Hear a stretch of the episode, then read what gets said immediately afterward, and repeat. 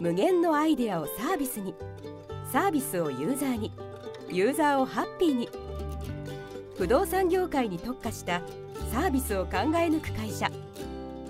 サービシンク。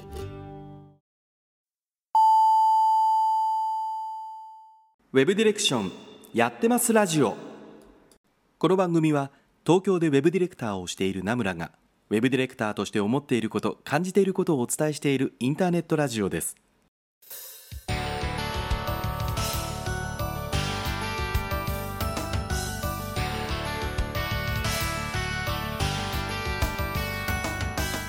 皆さんこんばんは名村真司です。1週間のご無沙汰がお過ごしちゃったでしょうか、えー、4月も明けましたけどもねあのー、皆さんの会社いかがでしょうか。年度末進行があるということでね、えー、忙しい方もいらっしゃって4月になったからちょっと落ち着いた、まあ、もしくはそれとも全然変わらず忙しいという方もね たくさんいらっしゃるんじゃないかなと思いますけどもね。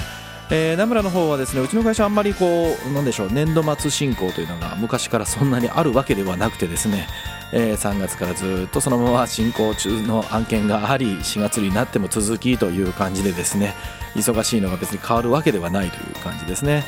えー、まあそんな中ですけどもあの先月え先週か先週も言いましたけどもね新卒が入ってまいりまして私はあの一番最初のいくつかの研修をあの受け持っておりますので、えー、社会人になったね、えー、メンバーに対して、まあ、文書術であるとかね、えー、会社の中でこんな風に仕事で進めるんだよみたいな話をねさせていただいておりました。まあ、そういう意味で言うと4月の一番最初ってねあのその時間を結構取られてしまうので、えー、その合間を縫ってお客様とのね、えやり取りをしたりという感じでございます。はい。まあ、そんな中ですけども4月になったということでこんなおはがきをいただきました。ラジオネームのりおさんからいただきました。名村さんこんばんは。新年度になりましたね。名村さんは予定とかは全部デジタルでしょうか？僕はどうしても学生時代から予定は手帳でないと肌になじまず今年も手帳を買いました。手帳には毎日の日記というよりは仕事で得られたことを一言でも毎日つけるようにしています。この何かを考える時手書きであるというのは僕にとって結構重要だと思って続けています。名村さんは仕事をしていてこういった習慣を続けているとかってありますか？ではまたということでねおはがきをいただきました。えー、そうですね。もう手帳はですね長いこともあのいわゆる紙の手帳っていうのは使わなくなってしまいましたね。あの僕も結構あの文具あの文具オタクオタクってことではないか。結構好きなのでねあの本当は紙の手帳とか持ちたいなと思ってるんですけども。どうしても他のメンバーと共有したりとかこう手書きに写したりとか、ね、予定が変わったりとかっていうことにね対応しきれないなということがあるので今はもうねあのスマホもありますからあの全部 Google カレンダーの方にあの集約するという形になってますけどいいよねあの手帳ね。えー、でまあこんなこと続けてますかみたいなことですけどもオープニング明けにまた話してみたいなと思います。というわけで今夜も30分ナブラについてこい。この放送は不動産業界特化のウェブ制作システム開発でおなじみのサービシンクの提供でお送りいたします。はいというわけで今週も始まりましたけどもあのオープニングいただきましたけどもこういった習慣を続けているとかっていうことですね、まあ、仕事においてってことですよね。そうですね、まあ、続けてるっていうことで言うとこのラジオでも前言ったかもしれないですけども毎朝のこう座禅っていうのはずっと続けてますね。えーと、2015年の秋ぐらいからずっといまだに、え、やってますね。朝あの僕オフィスに出てくるのはだいたい7時半から8時ぐらいにはまあオフィスにいるんですけども、まあ、みんなまだね出社してないのであの会社の中で15分の座禅っていうのはずっと続けるようにしてますね。一応あの会社にですねあの1畳ってあの畳の1畳ってあるじゃないですかあれの半分のね半畳の畳って売ってるんですよで半畳の畳を会社の、えー、に、まあ、持ち込んで、えー、普段はあの隅っこの方に立てかけてるんですけども、まあ、その半畳の畳の上に、あの座禅をするためのですねあの座布団で座布っていうのがあるんですね。でまあそれもあの会社の中にありますので、まあ、それをやって15分間ぐらいこう目を半眼っていうあの仏様の目ですよねちょっとだけ目が開いてるみたいな状態で、まあ、15分ほどですけどもこう座禅をするというのはずっと続けてますねこれはまあ続けてるかなあとはこの毎日あの冒頭でね、えー、のりおさんから頂きました習慣ってことですけどもあのルーティーンになるようなものはやっぱり続けていますね。あの一番最初朝の何でしょう仕事が始まる前にこれをやるよっていうのは自分の中に結構決めてるものがありまして、まあ、それが医学的続けてるよというようなものじゃないですかね。あの別に大したことじゃないですよ。あの今だと特にこの1年ぐらいでまたそのルーティンって作り直しをしたんですけども、まあ、あの会社の中でこうメンバーの中でやり取りをするための ToDo ツール、まあ、相手にこれを必ずやってねみたいなものをデジタルでできるようにということで Slack と連動させた ToDo ツールっていうのをうちで作ってるんですけども、まあ、その ToDo ツールは必ずチェックしましょうということですよね。であとはえっと、こう特にテレビ会議、テレカンとか、あとテレワークというようなことで、自分の体が動かないんだけども、次に誰かと打ち合わせをする、まあ、今までだったらさ、そのあのお客さんのところに行かなきゃいけないとかっていうのがあったりとか、であのうちのメンバーと誰かで一緒に行くっていうことがあったんで、あんまり厳密に、なんでしょう、時間っていうのを、うんとまあ、Google カレンダーをさっきね言った通りで Google カレンダー見る余裕があったんですけども今本当にこう移動時間もなくてテレビ会議がぶっ通しで3件4件続くみたいな話予定にね結構なりがちなので今朝あの必ず自分のあの僕は iPhone 使ってるんですけども iPhone の時計のアラームですね。アラームに次の、えーと予定を入れるようにしています。あのまあ、名前とかは別に全然入れてないんだけども時間次の予定の5分前にアラームが鳴るっていうように、えー、その日朝自分のカレンダーを見て、えー、まあ、例えば13時からなんかテレビ会議っていうならば12時55分にはアラームが鳴るようにっていうことを1日自分のカレンダーにね、えー、つけるようにしています。でまあ、そういったことを自分でこうなんだルーティンになるように必ずしていてそのルーティンは一番最初大変なんだけども必ず守るようにしてね、えー、習慣になるまで頑張ってるという感じを続けておりますけどもね。あ手書きいいなと思うんですよね。僕もあのペンだけは万年筆2本会社に置いてますしボールペンも結構この書きやすい、えー、大きさとかあと中のインクのリフィルと呼ばれるね。えー、返芯というかボールペンの芯の部分ですよね。そこもこれが書きやすいとこれがちょっと書きづらいとかっていうのも、えー、時間がある時には結構こだわってたりして今はいくつか落ち着いてたりするものもありますけどもね、えー、他にもこうてこんな手帳使ってるよとか、えー、自分はまだ手書き派ですみたいな方がいらっしゃればまたおはがきいただければなと思います。であとこんな、えーと、はがきもいただきましたのでご紹介したいと思います、えー、ラジオネームみこしばさんからいただきました。名村さんこんばんは。ウェブディレクションそのものではないのですが名村さんは今経営者をされていますが経営ってのはどこかで勉強されましたか？何か本は読まれたりしたんですか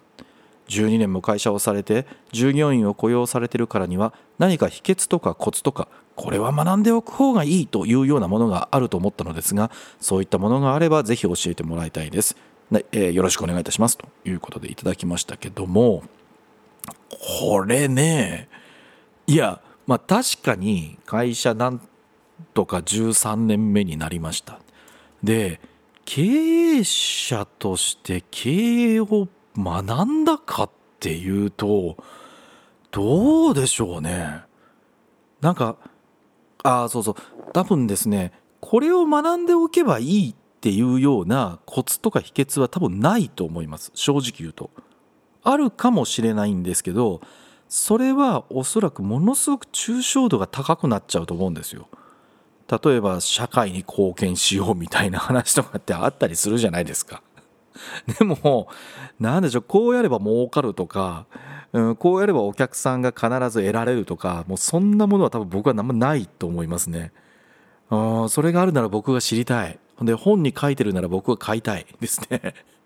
でもやっぱりないわけですよそういうのって。でもどうやってやってきたんですかって言ったらもう死ぬほどくなんで工夫というか、うん、それだけはいっぱいしたと思いますね。あの恥をさらすわけではないんですけど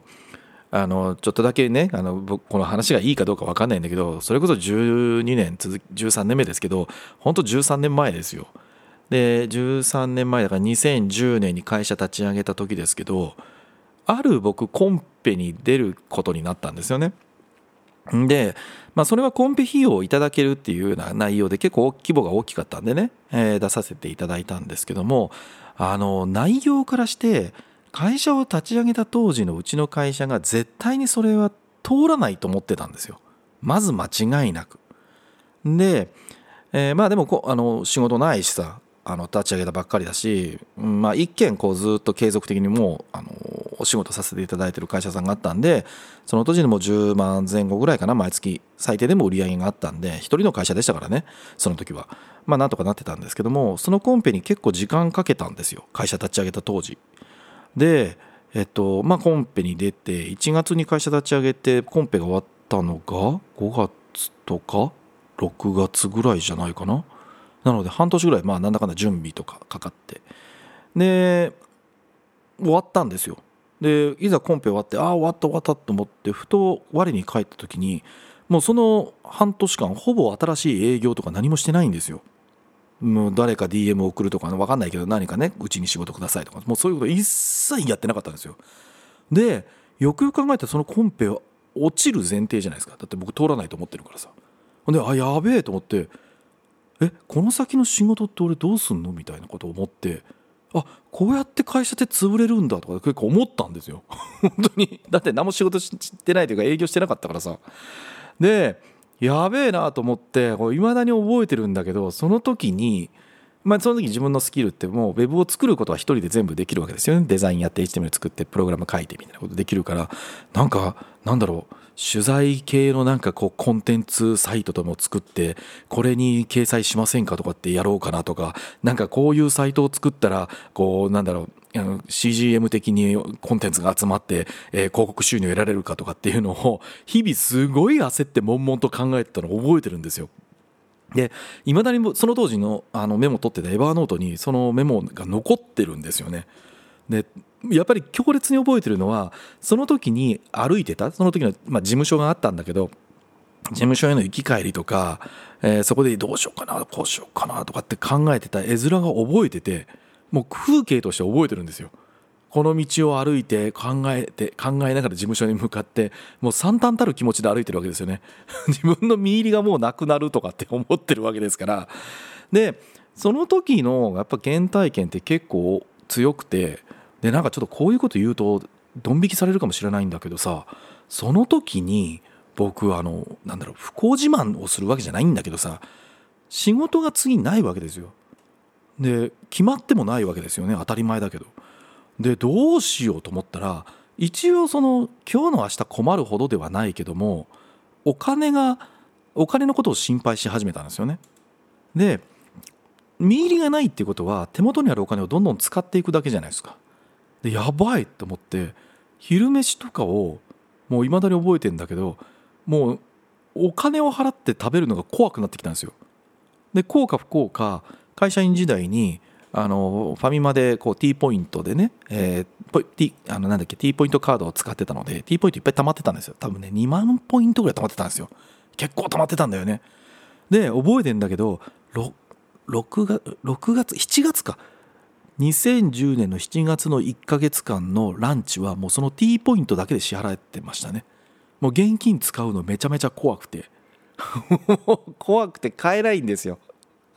明日なくなるわけじゃないけどいずれなくなるかもしれないとかって思うとね。でやっぱなんかそこまで行くと今思うとやっぱそこまで追い詰められるとね考えるようになりますよ。やべえなとか。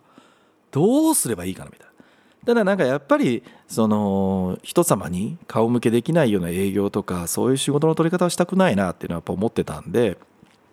やっぱりそういうわけではなくてちゃんと自分のお仕事自分にお仕事をいただけるためには、まあ、どんなバリューがあってお客様に自分が何が提供できてそれをどうやれば伝わるんだろうかとかってね。まあ今ほど SNS で営業って僕今 SNS で営業僕もしたことないし SNS 経由でなんか仕事来たって僕は全くない人なので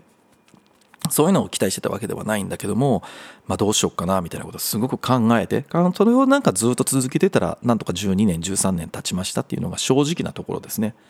なのでまああの本当に切羽詰まってっていうその切羽詰まり方にもよるとは思うんだけどさでもやっぱ考えて考えて自分で自分の人生どうやってやるかとかこの仕事をどうやって続けるかっていうのを必死こいて考えた結果じゃないかなっていう気はしますけどね。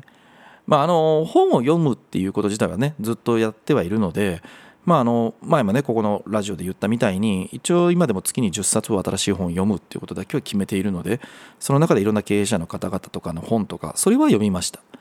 ただそれはあくまでもその方がうまくいったとか自分がこんな苦労したよとかこんな風に考えたよっていうアイデアがあるだけでそれをそのまま僕が真似をしてうまくいくんだったらみんなやってるよね。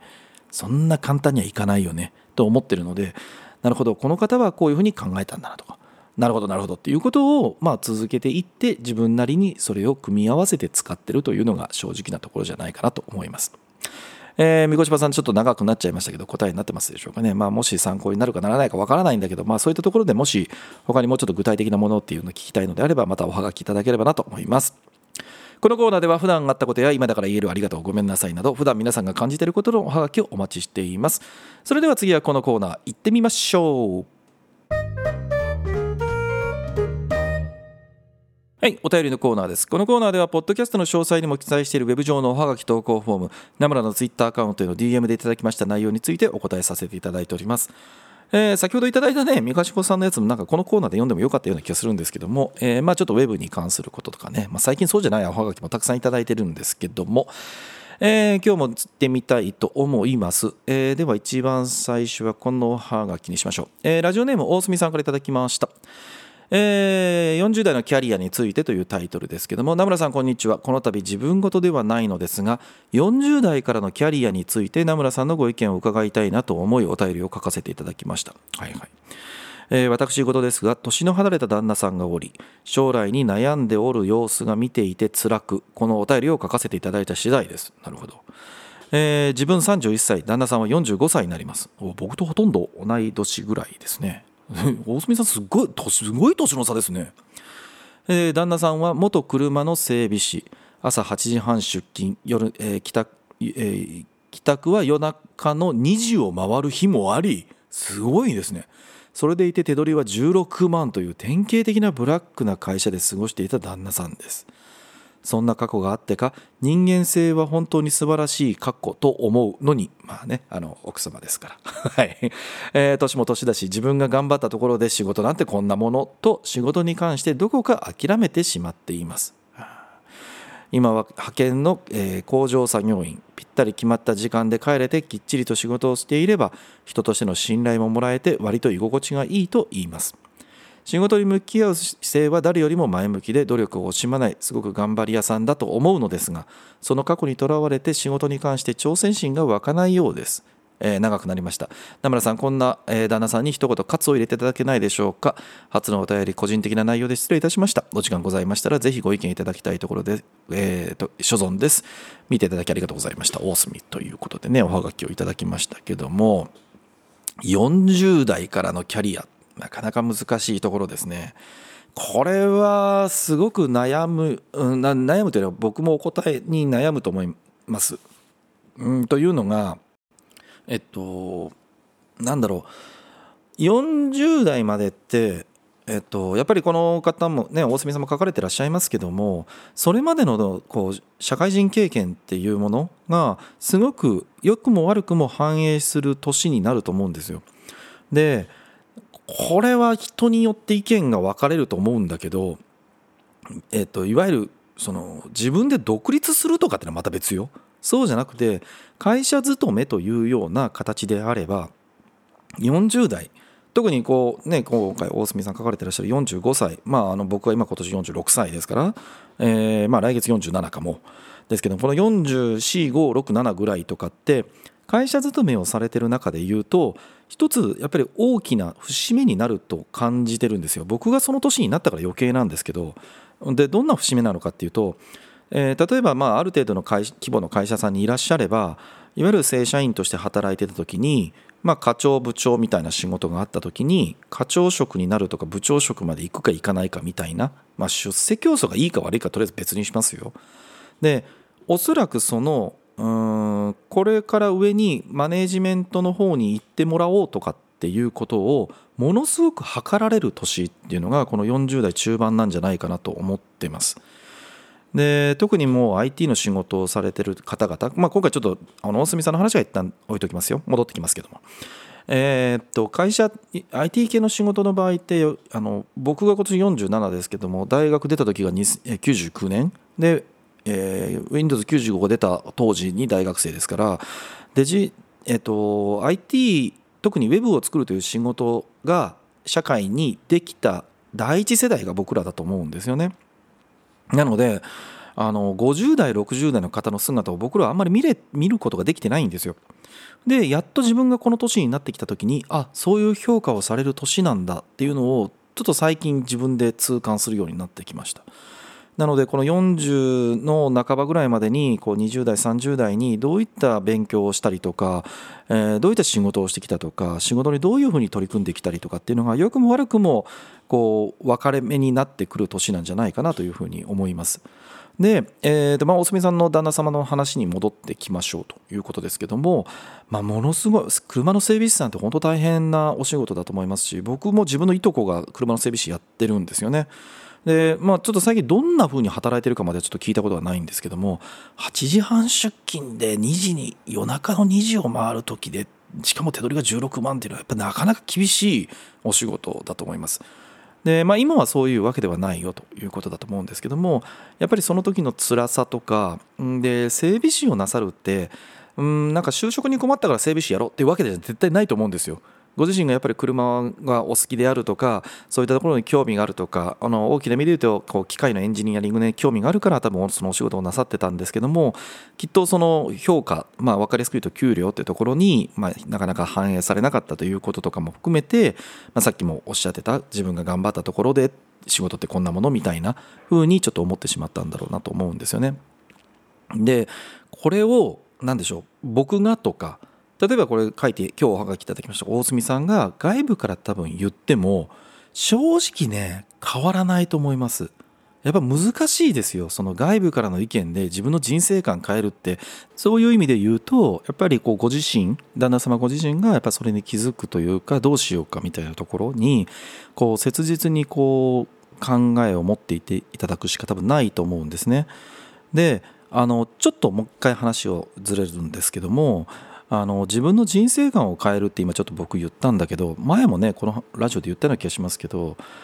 うんと、僕はよあくまで僕はなんですけど人生の中で自分の人生観が変わるような経験って多かれ少なかれ結構な割合の人がするんじゃないかなと思ってるんですよ。それを外部の人が見て分かるかどうかは別だ別ですけどもなんでしょうもう本当にゲゲゲゲゲゲゲ自分の人生って何だったんだこれはみたいなことをちょっと思ってこれじゃあかんなみたいなことをね思うというかそういった経験って多かれ少なかれどこかのタイミングで僕は人生あるとねするんじゃないかと思うんですよ。でそれが早い人もいるし遅い人もいると。で僕はですね自分でこれがそうだったなと思ってる経験が23歳ぐらいの時にあるんですよね。で逆になんかそれを一度経験した後に思ったのが10、うん、嘘21ぐらいの時に僕は大学生をしてた時に、えっと、祖父母の家にこう下宿をしてた時は2年間最初の2年間だけあったんですよね。で僕の母方のあのばあちゃんは娘しか育ててないのでいざ孫とはいえ男孫というか子供というかそういった世代と一緒に暮らしてた時に僕あの夜中にまであの飲食のバイトしたりとかもしてたので帰ってくるとすっごい遅い時があったんですよね。でもうちのばあちゃんからするとそういった生活をしてる感覚がもう全くわからないんですよ。ででまあちょっといとこもいていとこもそのばあちゃん家に一緒に暮らしてたのででその僕とそのいとこの生活を見た時に何でしょうえらいねプレッシャーをかけてしまってたらしくてなんかうちのばあちゃんからしたらもうなんかなんでそんな生活をしなきゃいけないのか信じられないみたいな話をちょっと思思わせてしまったらしいんですよ。でその時に結構僕まあ、うちのはあの母親とかばあちゃんとかもね夜でも別に起きてて喋るタイプなんですけどいまだに。あのそのばあちゃんはもうちょっと他界してしまいましたけどね。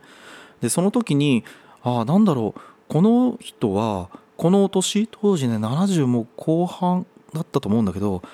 こういった人生観人のねあの例えば僕ですよ僕の人生観とかこういう生き方をしてるってことが自分の人生で一回もなかったんだ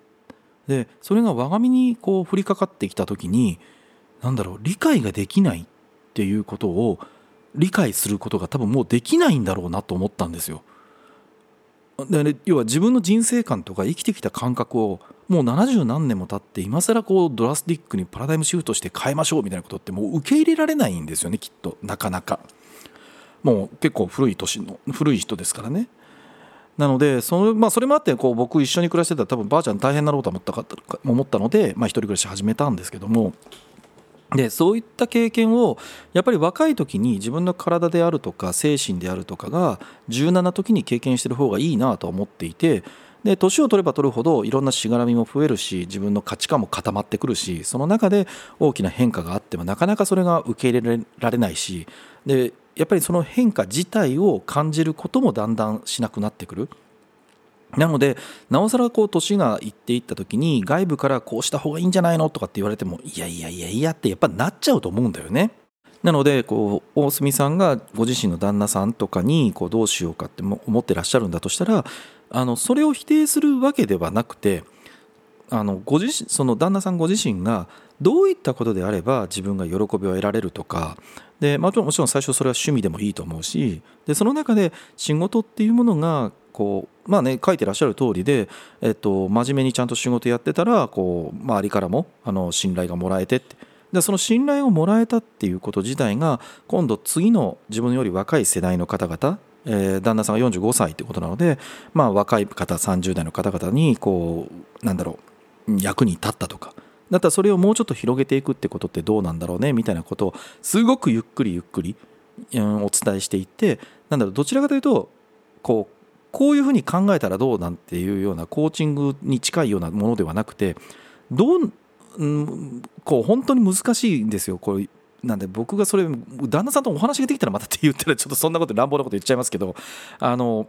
ゆっくりご自身が自分の内面とか自分が生きてる意味とか今まあご結婚されてこう例えば旦那さん側から言うと大隅さんと俺が今結婚していてこの嫁さんをどういうふうにしていくのが自分にとって幸せなんだろうかって見たことをそういったことを考える例えば内政みたいな言葉かもしれないんだけど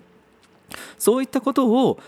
する時間を取るみたいな。ところが一番最初だと思います。外部から答えを言ってこんな風に考えてみたらどう？とかあなたの仕事そんなことないよ。だってそれがもっとこんな風いい仕事してんじゃん。だから自分に自信持ってよ。みたいな話をすると多分いやいやそういうことじゃないんだよ。多分行くと思うので。なのであのご自身がやっぱり考える考える呼び水になるようなお話を旦那さんとご一緒にしていくことで、えー、ご自身がじゃあ仕事ってこういうふうにしてみようかとか職を,、まあ、職を変えるのかどうかっていうの話もあるかもしれないけども、まあ、自分が何か価値が提供できるようなものっていうものにま転化していくんじゃないかなというふうには思います。あの本当にセンシティブな内容も含めてなのでこれがいいですよみたいな形の答えが出しづらいと僕あの僕にはそういう問題なので。でなんだろう気休めとか気軽なことはあまり言えるわけじゃないしこういう話に対してね。こんな風にやったらいいんだよとかいや役に立ってるんだからもっとこんな風に考えたらいいのにねみたいなことをなんか中途半端に言えるような内容じゃないかなと思ったのですごくちょっと抽象的な言い方をしてしまったんですけども、まあ、旦那さんとゆっくりお話をして焦らずにゆっくりとお話をして、まあ、旦那さんのその今の価値観をゆっくりこうなんでしょう抱きしめてあげてであの溶かしてあげてで一回フラットになるみたいなところを目指してご一緒に過ごされてるんだったらいいんじゃないかじゃなと思いました。はいえー、またなんかこんな内容でもいいのでおすみさんまたおはがきいただければなと思います。はい。えっとちょっと長くなってしまいましたけども次行きたいと思います。えー、ラジオネームプルプルさんからいただきました、えー、名村さんこんばんは僕もディレクターをしていて最近すごい悩んでるのが見積もりなんです見積もりってもし見込みが足りなかったりそもそも作業を見,、えー、見積もり忘れてしていたら後でやっぱりこっちでって言えないじゃないですかまた僕は自分が実装側でフロント系はわかるのですがサーバーサイド側が全く苦手で見積もる時に何か抜け漏れがあるんじゃないかと思ったらめちゃめちゃ怖いんです。また見積もりしないで利益が出るか出ないかとかっていうのも分かれてくるじゃないですか。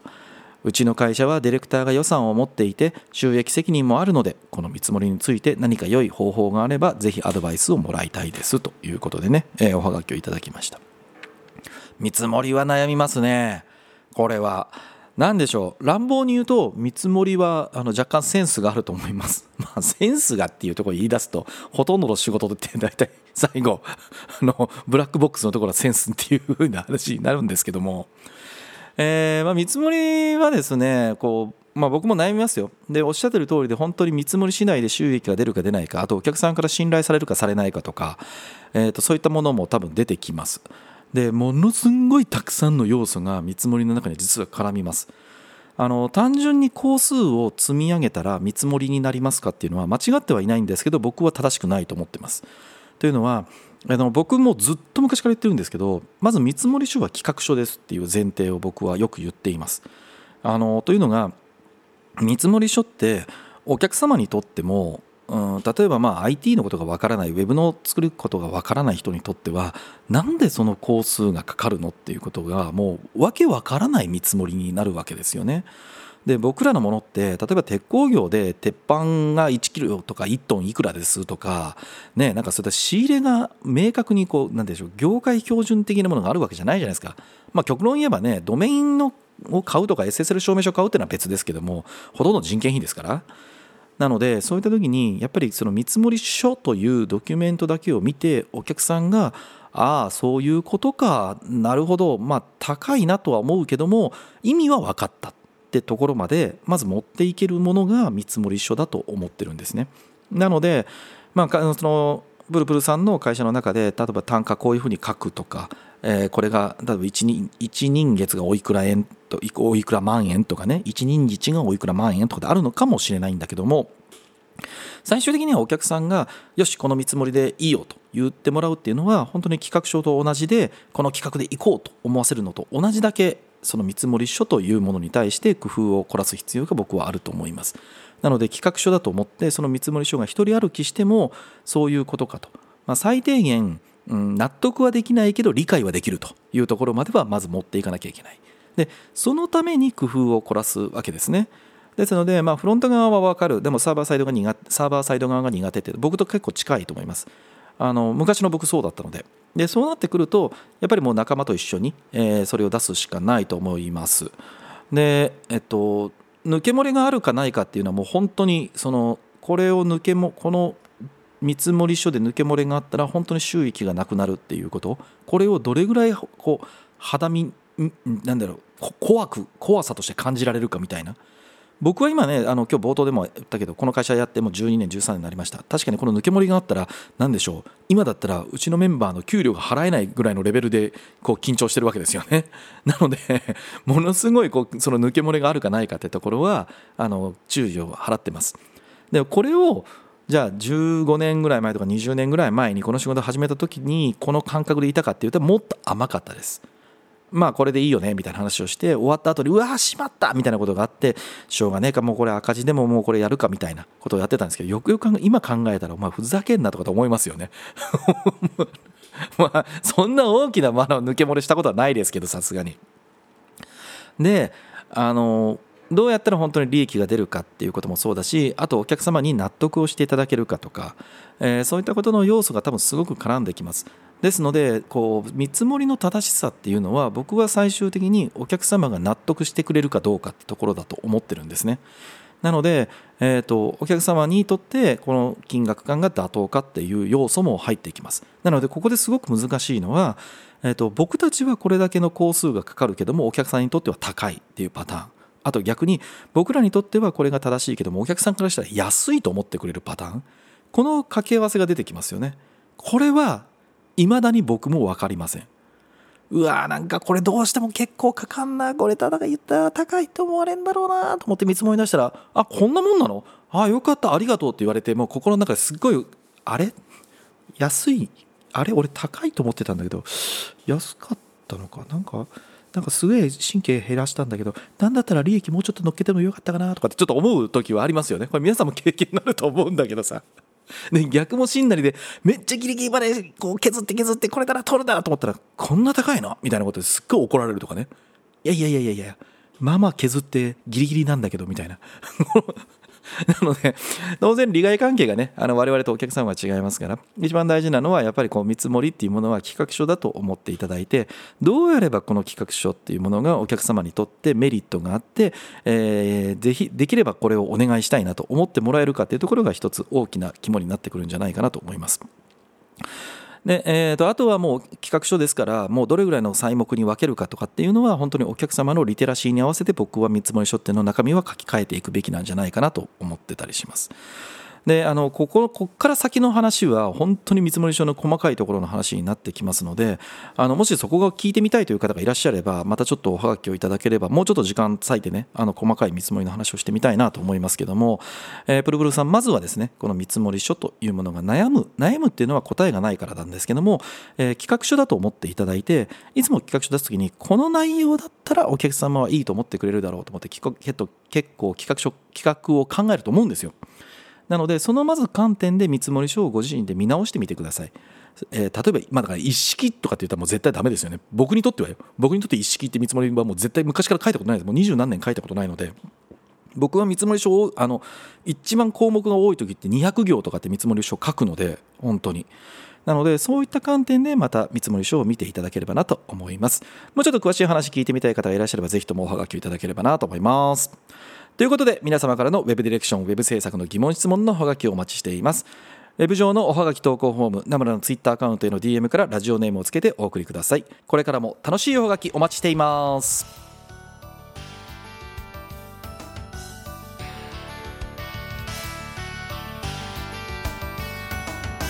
はい今週もエンディングになってまいりましたえっ、ー、と年、ね、新学期になってですね新学期じゃないか新年度か新年度になりまして学校じゃねえよと思うんですけども 新年度になって新しい方が入ってきて部下が増えて、まあ、マネジメント部分でも悩んでるなみたいなことのねいらっしゃる方もいらしいるかもしれませんので、まあ、僕もずっと悩みながらやってます。あの皆さんと一緒に考えるきっかけになったらいいのもいいなと思ってますのでぜひともおはがきまたいただければなと思います。